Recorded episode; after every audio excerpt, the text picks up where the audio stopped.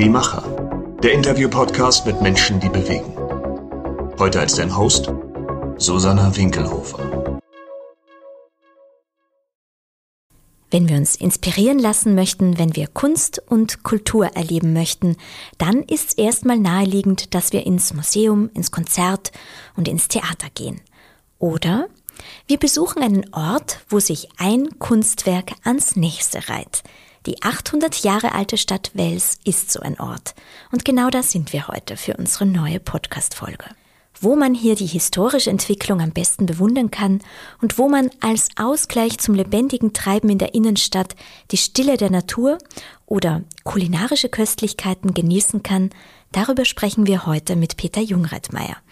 Er ist seit über 20 Jahren Geschäftsführer des Tourismusverbands Wels. Lieber Peter, ich freue mich, dass ich bei dir sein darf und du bei mir im Podcast. Susanna, schön, dass du da bist und dass wir uns da austauschen können. Ich nehme jetzt mal an, du kennst Wels so wie die berühmte eigene Westentasche. Daher im übertragenen Sinn. Wann greifst du denn am liebsten in diese Westentasche und was holst du da, was andere vielleicht auch manchmal überrascht, so heraus? Wenn man in einer Innenstadt ist und einen die Dinge da berühren und man hat das Gefühl, man fühlt sich wohl, dann hat das ja ganz verschiedenste Ursachen. Das heißt, man holt nicht das eine bestimmte heraus, sondern versucht das einzuordnen, was man sieht. Meistens ist man ja getrieben vom Alltag, spaziert da durch und hat die Augen gar nicht für das Wesentliche. Und eine Innenstadt ist ja gebaut auf den Fundamenten der Geschichte und die Menschen, die in dieser Stadt leben, die machen ja eigentlich die Stadt aus. Und äh, für uns ist es entscheidend, und das holen wir auch immer wieder hervor, zu fragen, was bringt uns denn ein Stück weiter? Was beeinflusst denn die Lebensqualität dieser Menschen und was macht denn die Aufenthaltsqualität in Summe ein wenig besser? Und genau diese Dinge sind es, an denen wir arbeiten, damit es uns allen in Summe ein wenig besser geht. Wir sind jetzt beide eigentlich schon ein bisschen aufgewärmt, weil wir durch die Stadt, von der du gerade so schön gesprochen hast, spaziert sind. Trotzdem fangen wir jetzt beim Podcast mit unserer Aufwärmrunde an. Kurze Gedanken, die du bitte genauso kurz und bündig vervollständigst.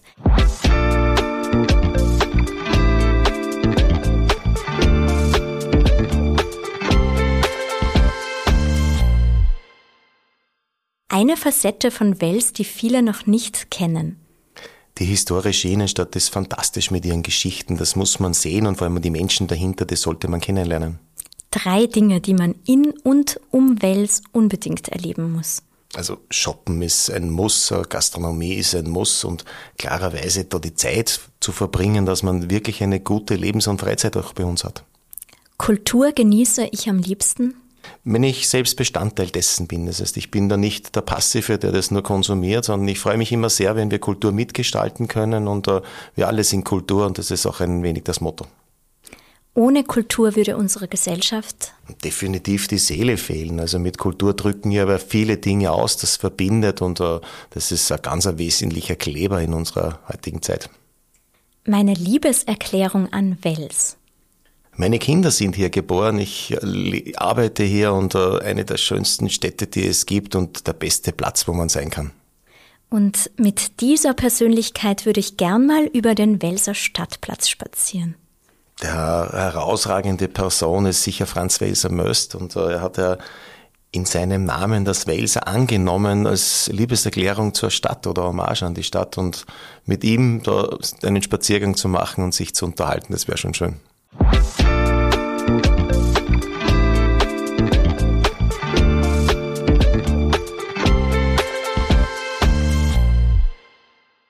Stichwort Stadtplatz. Der Welser Stadtplatz gilt ja tatsächlich als einer der schönsten in Österreich. Du sprichst da von der Stadtplatz-Symphonie. Da könnte man jetzt im ersten Moment was anderes denken, aber was meinst du damit?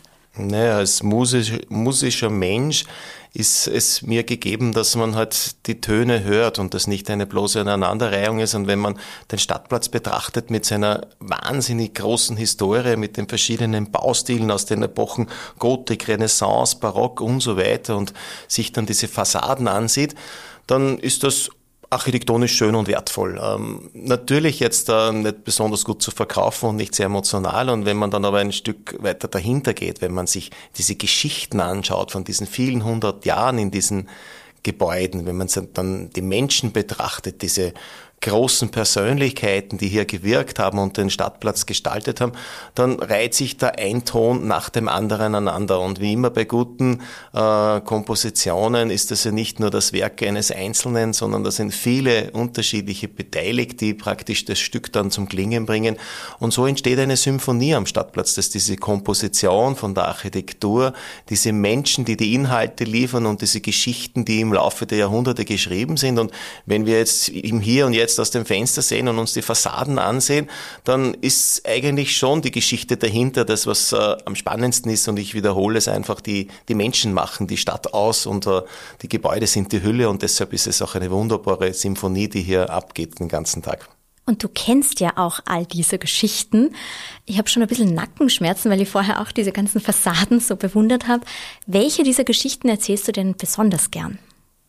Die schönste Geschichte, die ich kenne, oder die spektakulärste, ist äh, der Erzbischof von Salzburg, der in den Bereich von 1600 da mit den zwei Kaisern, äh, mit den Kaiserbrüdern Matthias und Rudolf da äh, in dieser Zeit gewirkt hat. Der hatte eine große Liebe, das war die Salome Alt und mit der hat er sein Leben verbracht. Und damals hat er schon gesagt, das ist eh schon das Ende des Zölibats ganz nahe und er lebt diese Liebe ganz offen auf, aus und die Salome Alt war auch immer zu Gast am Hof und mit dieser wunderschönen Frau hatte er 16 Kinder. 16 Kinder und äh, hat da sein Leben gelebt und hat ja als Liebeserklärung auch ein schönes Schloss in Salzburg gebaut, das Schloss Mirabell.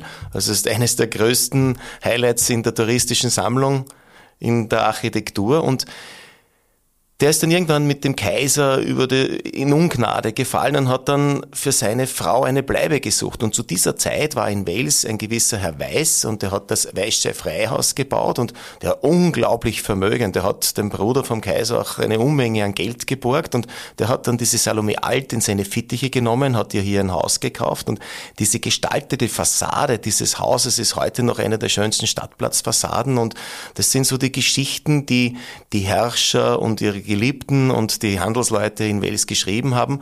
Und da haben wir fast zu jedem Haus eine so eine spektakuläre Geschichte, weil Wales immer Menschen beheimatet hat, die sehr tüchtig waren, die sehr gut mit Geld umgehen konnten und damit auch gute Verbindungen zu den Reichen und Mächtigen dieses Landes gehabt haben. Wenn man jetzt diese Geschichten erfahren möchte, kann man entweder mit dir durch die Stadt spazieren, habe ich schon die Erfahrung gemacht. Du wirst jetzt eine Zeit haben, dass du mit allen durchspazierst. Was gibt's denn da sonst noch so für Programme oder eben Möglichkeiten, dass man diese Geschichten auch dann wirklich so lebendig erfahren kann? Spannende Städte muss man sich vorbereiten. Das heißt, äh, nur zu Gast zu sein ist wahrscheinlich ein bisschen zu wenig und ich mache das äh, sehr gerne auch privat. Wenn ich mir Städte ansehe, dann bereiten wir uns das auch vor. Also ehrlicherweise macht das meine Frau und wir haben das äh, mit einem Roadtrip mit dem Wohnmobil einmal gemacht und da schaut man sich viele verschiedene Städte an und wenn man dann reinkommt und äh, sich die Stadtführung gönnt oder den roten Bus oder den Stoppel im Ohr oder, oder diesen Augmented Reality Rundgang, diese Dinge gibt es ja alle, äh, dann lernt man eine Stadt kennen. Und wenn man dann in die Gastronomie geht, dann lernt man die Menschen kennen. Und wenn man dann in diese eigentümergeführten Handelsgeschäfte geht, dann lernt man ein bisschen das Unternehmertum in dieser Stadt kennen. Und das kann ich nur jedem empfehlen. Das heißt, wirklich eine Stadt bewusst erleben, sich vornehmen, da fahre jetzt einmal shoppen hin und anschließend gehe in die Gastronomie. Und wenn ich dann die Stadt ein bisschen erfahren habe, dann ist eine Stadtführung sicher ein gutes, ein, eine gute Möglichkeit.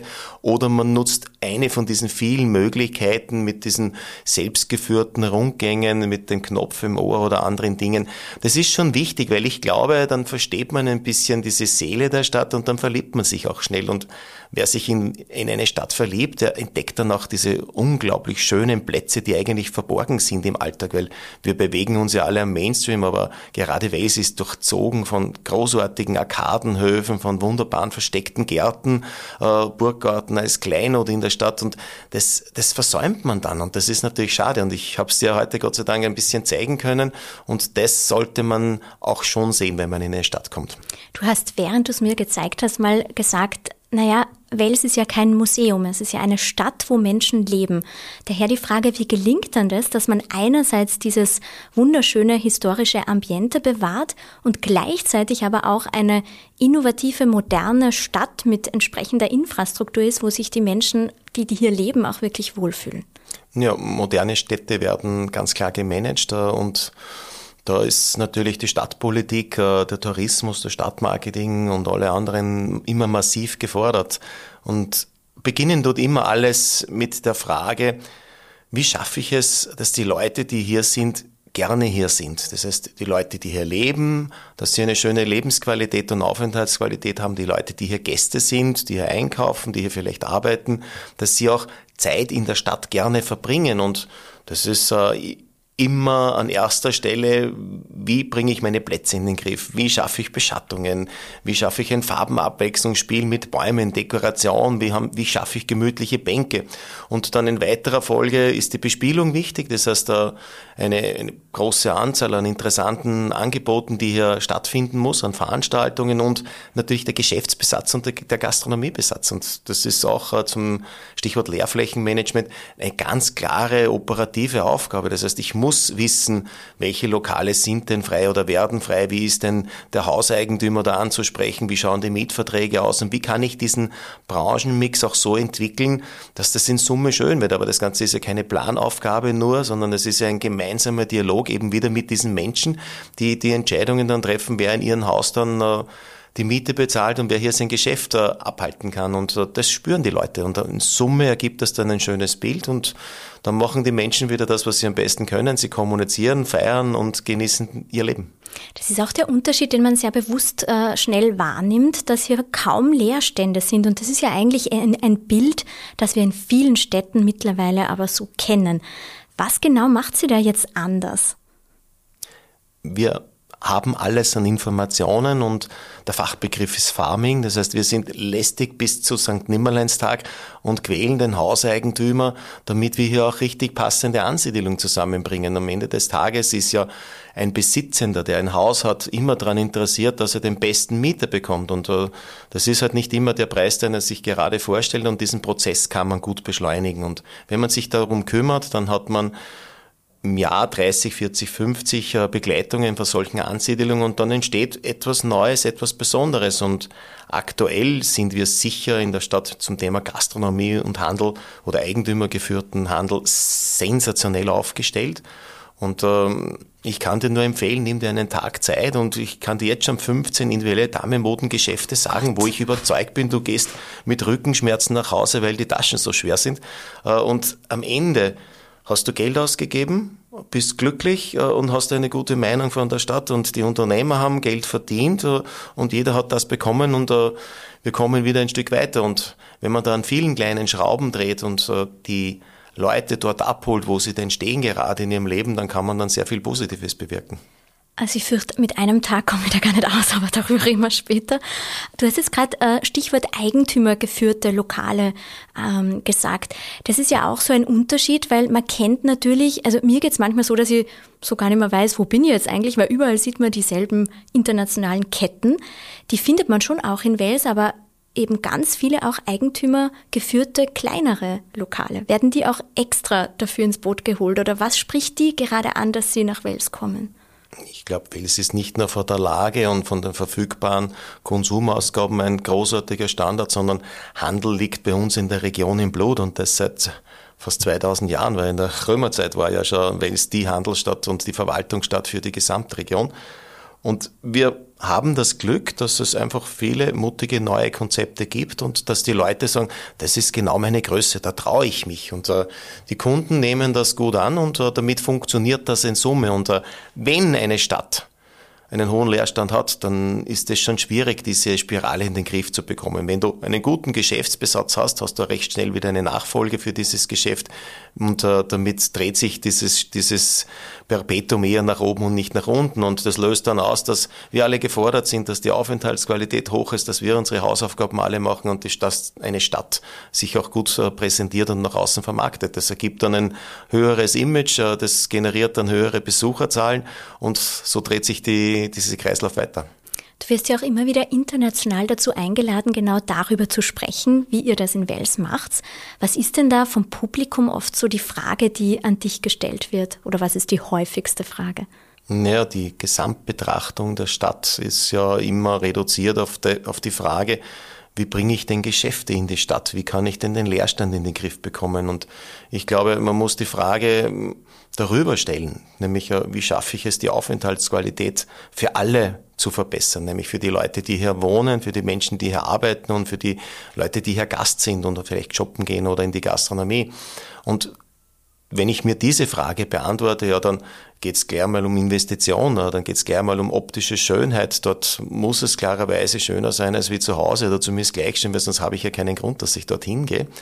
Und das löst dann Unternehmertum aus, das löst dann auch Management von Leerflächen aus und das löst dann auch aus, dass ich mich gesamtheitlich um das kümmern muss. Das heißt, es muss schon täglich sauber sein und täglich sicher sein und es muss täglich ordentlich bewirtschaftet werden.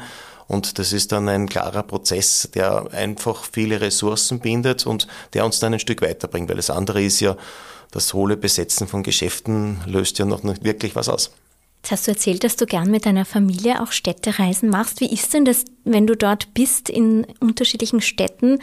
Lässt du dich dann auch gern inspirieren? Nimmst du dann Ideen mit, wo du dann überlegst, mal, wie könntest du das wieder natürlich auf eine andere Art und Weise in Wels umlegen? Oder bist du dort dann wirklich nur einfach auf Urlaub? Ich glaube, man ist nie auf Urlaub. Keiner, der seine Arbeit ernst nimmt, ist, da schaltet einfach ab. Man sieht viele Dinge und äh, nimmt das bewusst wahr. Man hinterfragt manches. Es ist natürlich Berufskrankheit, dass wenn man in belebten Straßen ist, man schaut, wieso, warum, was ist da anders, welche Geschäfte sind da, wie schaut das Pflaster aus, wie ist die Aufenthaltsqualität, wie ist das Lichtspiel dort und auch in Nebenlagen, dann schaut man sich immer an, wie schauen wie schauen die Geschäfte aus? Ist das ein Filialnetz, das sich da durchzieht oder ist das Inhaber geführt und individueller gestaltet? Dann sieht man Dekorationssachen, dann sieht man Veranstaltungsformate und wenn man dann gefordert ist, äh, dass man was, äh, was einem was einfällt, dann ist es immer gut, wenn im Hinterkopf tausende Dinge sind, wenn tausende Begegnungen sind und viele Gespräche. Und ich kann das an einem schönen Beispiel festmachen, weil als an diesem berühmten Freitag der 13. der Lockdown verkündet wurde und wir auf einmal keinen Boden mehr unter den Füßen haben und das Einkaufen verboten wurde und die Leute zu Hause waren, da war auch klar mit diesem Entschluss, es gibt keine Veranstaltungen und äh, wir brauchen nichts zur Belebung. Es war aber auch klar, es kommt der Tag, wo wieder aufgemacht wird und da werden wir nicht so weiter tun können wie vorher. Also haben wir uns einiges überlegen müssen, dass wir bieten können, dass wir die Leute erreichen, dass sie sich wohlfühlen, dass sie sich auch belohnen. Und die Dekoration in den Innenstädten, äh, vor allem auch in Wales, und da sind wir ja sehr federführend, das ist aus dieser Zeit entstanden. Das habe ich irgendwann einmal in, in einer Straße in Frankreich gesehen und mit, mit einem Spezialisten einmal bei einer Veranstaltung durchdiskutiert und das kann man dann abrufen und dann kann man innerhalb weniger Wochen solche Dinge auch realisieren. Die sind dann gekommen, um zu bleiben und so, wieder so ein kleiner Baustein, wo man sich überlegt, ja, für wem ist eigentlich die Idee? Spielt ja überhaupt keine Rolle. Das Umsetzen ist meiner Meinung nach das Wesentliche und die Leute gehen dann durch und fühlen sich wohler und jeder, der sich wohlfühlt, der gibt logischerweise gerne sein Geld aus. Jetzt hat ja Wels nicht eine spezielle Saison, wenn man äh, eine Städtereise dorthin machen kann. Aber was ist denn deiner Meinung nach der beste Zeitpunkt im Jahr, dass man Wels kennenlernt? Also ich bin überzeugt von Jänner bis Dezember.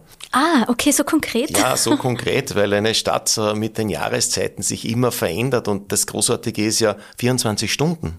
Das heißt, das ist ja kein Museum, das auf und zusperrt, sondern das ist echtes Leben. Und wenn man in der Nacht durch die Stadt geht, weil man gerade einen schönen Lokalbesuch hinter sich hatte mit seinem Lieblingsmenschen und dann um zwei Uhr in der Früh da durchschlendert, dann ist das eine andere Form der Stadt, als wie um acht Uhr in der Früh, wenn es gerade aufwacht und uh, die ersten Leute im Kaffeehaus sitzen oder um vier Nachmittag, wenn hier buntes Treiben ist. Und es gibt keinen falschen oder richtigen Zeitpunkt. Aber die sicher spannendste Zeit für mich persönlich ist klarerweise, denn wenn es draußen dunkel ist, uh, wenn wenn Weihnachten naht, die Stadt beleuchtet ist mit hunderttausenden LED-Lichtern, wenn die Leute da unterwegs sind, dick vom Mund und sich die Weihnachtsgeschenke besorgen, einen Punsch trinken und andere Sachen machen und den Weihnachtsmarkt genießen und an das Christkind glauben und wir eigentlich da so die Rolle haben, dass wir die gesamte Stadt inszenieren und bespielen und für diese, für diese Weihnachtszeit auch ganz bewusst versuchen, ein schönes Bild in den Köpfen zu erreichen, damit sich die Leute auch belohnen, weil November, Dezember sind traditionell auch diese Monate, wo man ein bisschen zusammenreimt, wo ein bisschen man sich mit dem Jahreswechsel auseinandersetzt, wo man ein bisschen schaut, was habe ich denn in diesem Jahr geschafft, wo stehe ich denn und da darf man sich dann schon belohnen und fürs Belohnen gehört immer eine, eine schöne Geschichte dazu und das ist meine Lieblingszeit und ich kann nur jedem empfehlen, Weihnachten in der Innenstadt, das ist unvorstellbar. Das ist unvorstellbar schön, aber Sommer im Gastgarten mag ich auch gerne. Und jetzt kann man sagen, ja, Weihnachten ist grundsätzlich in Städten schön, aber da habt ihr doch in Wels schon was ganz Spezielles, was man nicht so schnell woanders erleben kann. Magst du das kurz erzählen? Wir hatten ja früher mal den hässlichsten Weihnachtsmarkt Österreichs, so wurden wir ja betitelt. Und du kannst aus dem größten Nachteil den größten Vorteil machen. Und wir haben uns dann auf die Fahnen schreiben wollen, wir wollen der schönste städtische Weihnachtsmarkt Österreichs werden. Habe mich da mit den Kollegen in St. Wolfgang, mit der Rösselwirtin, lange unterhalten und die hat mich dann mit diesem Weihnachtsgen infiziert. Und dann haben wir eine Gruppe von Hauseigentümern und Wirtschaftstreibenden und der Politik zusammengefasst und dann habe ich den Auftrag bekommen oder wir haben den Auftrag bekommen, den Weihnachtsmarkt neu zu definieren. Und haben wir da ein wunderschönes Lerchenholzdorf hingebaut und die, der Geruch der Lerche und diese Zedernschindeln auf den Dächern, dieser Punschgeruch äh, in der Innenstadt, dieser Geruch von Käse, diese, diese, diese Kerzengeruch, diese vielen Lichter, das macht ja ein großartiges Bild und das ist uns gelungen, in den letzten 12, 13 Jahren hier der schönste städtische Weihnachtsmarkt zu werden und da war Falstaff mit seinem Voting natürlich auch immer wesentlich, weil die haben dann abgestimmt und äh, irgendwann hast du das dann schwarz auf weiß und dann kommst drauf, ja, den Leuten gefällt das. Und gerade wie wir begonnen haben in dieser ersten Phase und da mutig investiert haben, wenn ich da jetzt zurückschaue, denke ich mir, ja, das war jetzt eh schön, aber das, da hat ja noch so viel gefehlt. Und da sind wir so in der Phase gewesen, diesen das rausragende Wahrzeichen, den Ledererturm, haben wir mit einem wunderbaren Gleit beleuchtet. Das ist einer der schönsten Türme, die ich überhaupt kenne.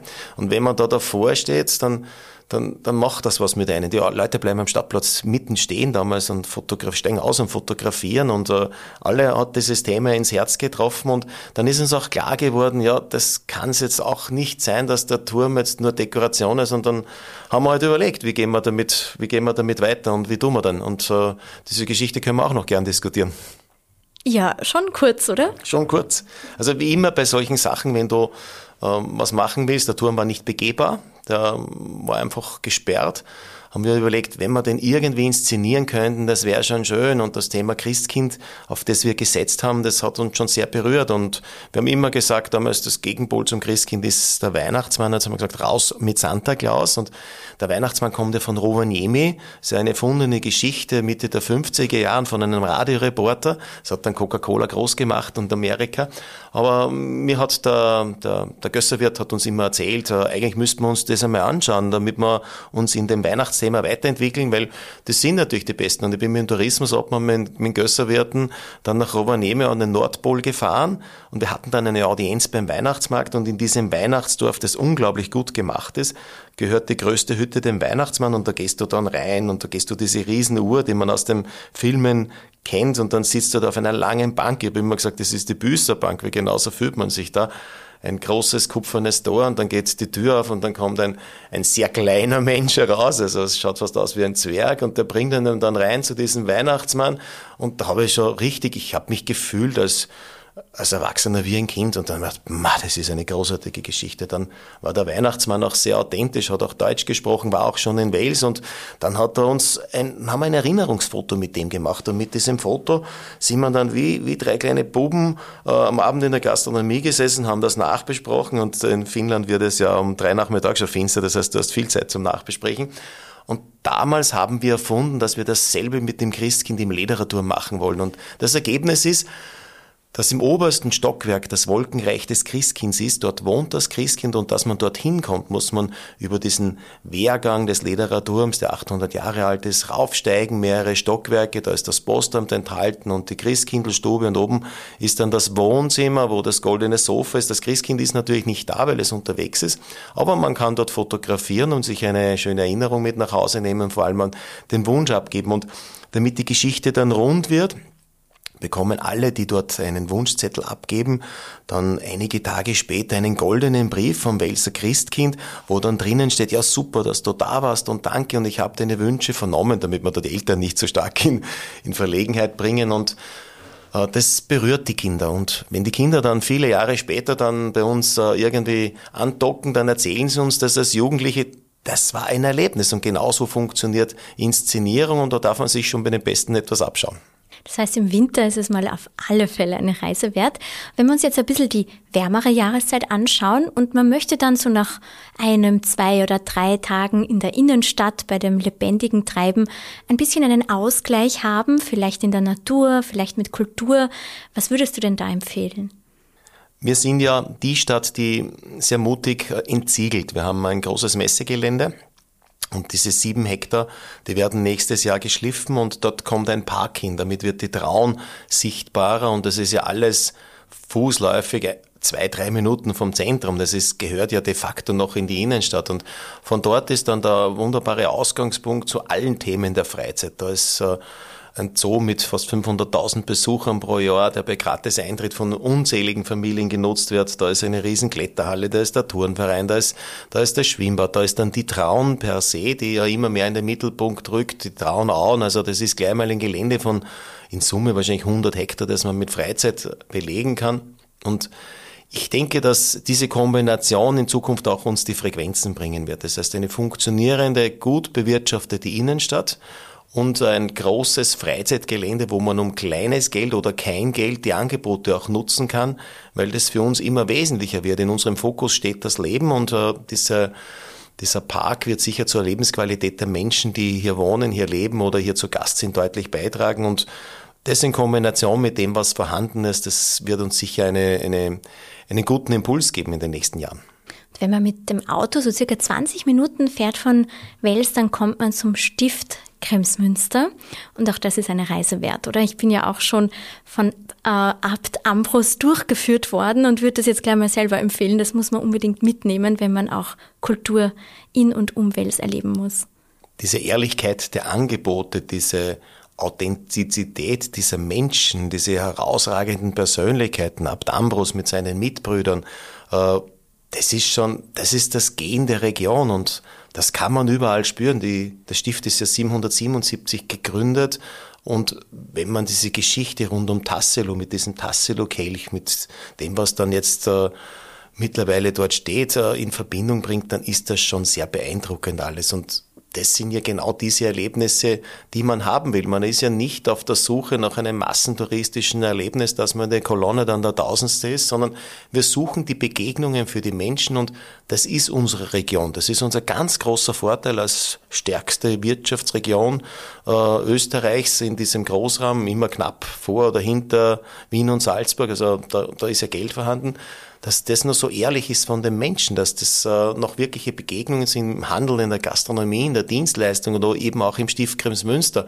dass sich ein Abt selbst Zeit nimmt und eine Führung macht äh, und da auch ganz klar dafür brennt und äh, dafür auch äh, wirbt, das ist schon wunderbar und das macht's auch aus bei uns.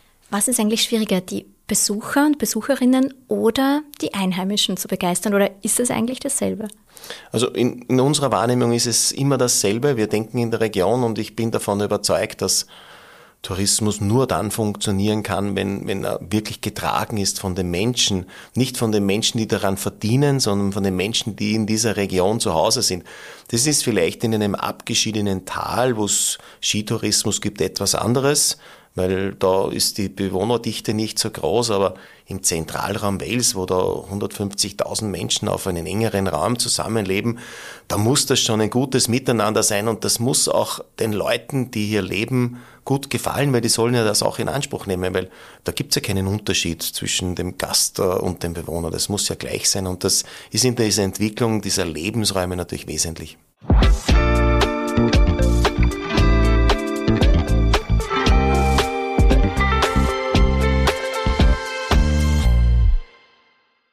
Möchte ganz zum Schluss mit dir noch in die Zukunft schauen, aber keine Angst, nicht für die nächsten 800 Jahre, sondern sagen wir mal nur für die nächsten acht Jahre. Was wünschst du dir da für Wels?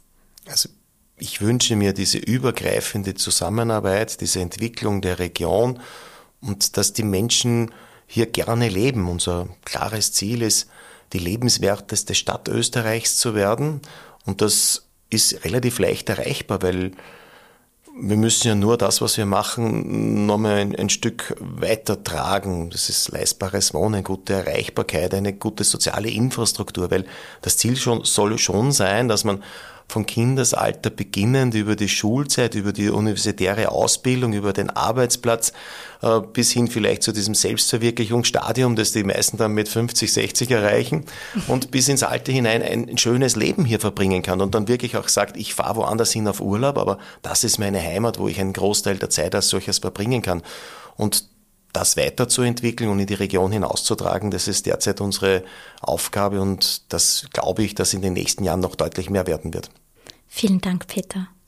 Super Gespräch, Dankeschön.